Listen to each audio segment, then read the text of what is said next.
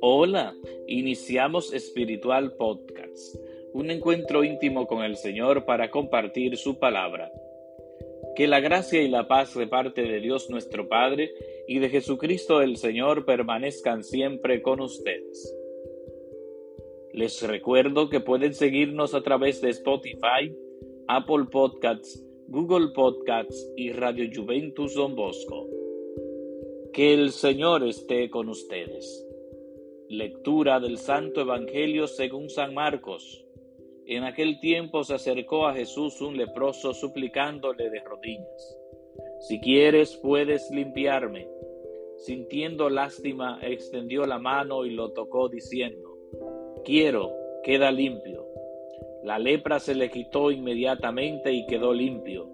Él lo despidió encargándole severamente, No se lo digas a nadie, pero para que conste, ve a presentarte al sacerdote y ofrece por tu purificación lo que mandó Moisés.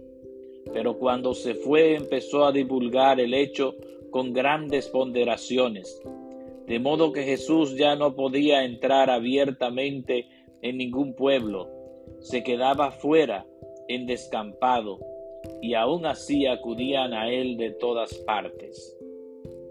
Palabra del Señor. Gloria a ti, Señor Jesús. Estimados amigos de Espiritual Podcast, en el Evangelio de este domingo sexto del tiempo ordinario, se nos presenta la curación del leproso, que se acerca a Jesús y se pone de rodillas para suplicarle, si quieres, puedes limpiarme. Esta fórmula también la podemos utilizar nosotros cuando necesitemos la asistencia de Dios, la asistencia de Jesús en nuestra vida. Si quieres, puedes limpiarme de mis pecados. Si quieres, puedes limpiarme de todo tipo de situaciones que nos alejen de ti.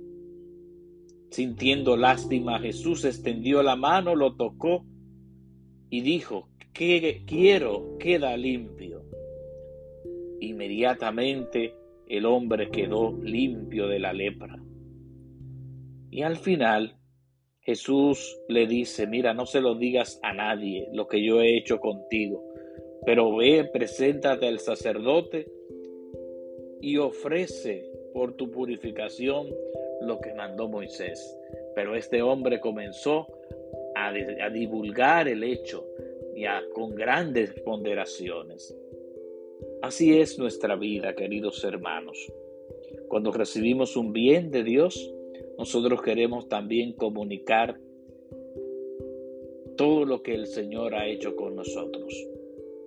Ojalá que nosotros vivamos nuestra fe que demos un bonito testimonio del Señor y que cada vez que nosotros sintamos y necesitemos también algo de parte de Dios, lo digamos con fe, porque Él vela por nosotros.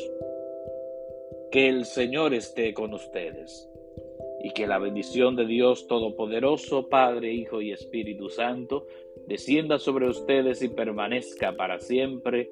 Amén.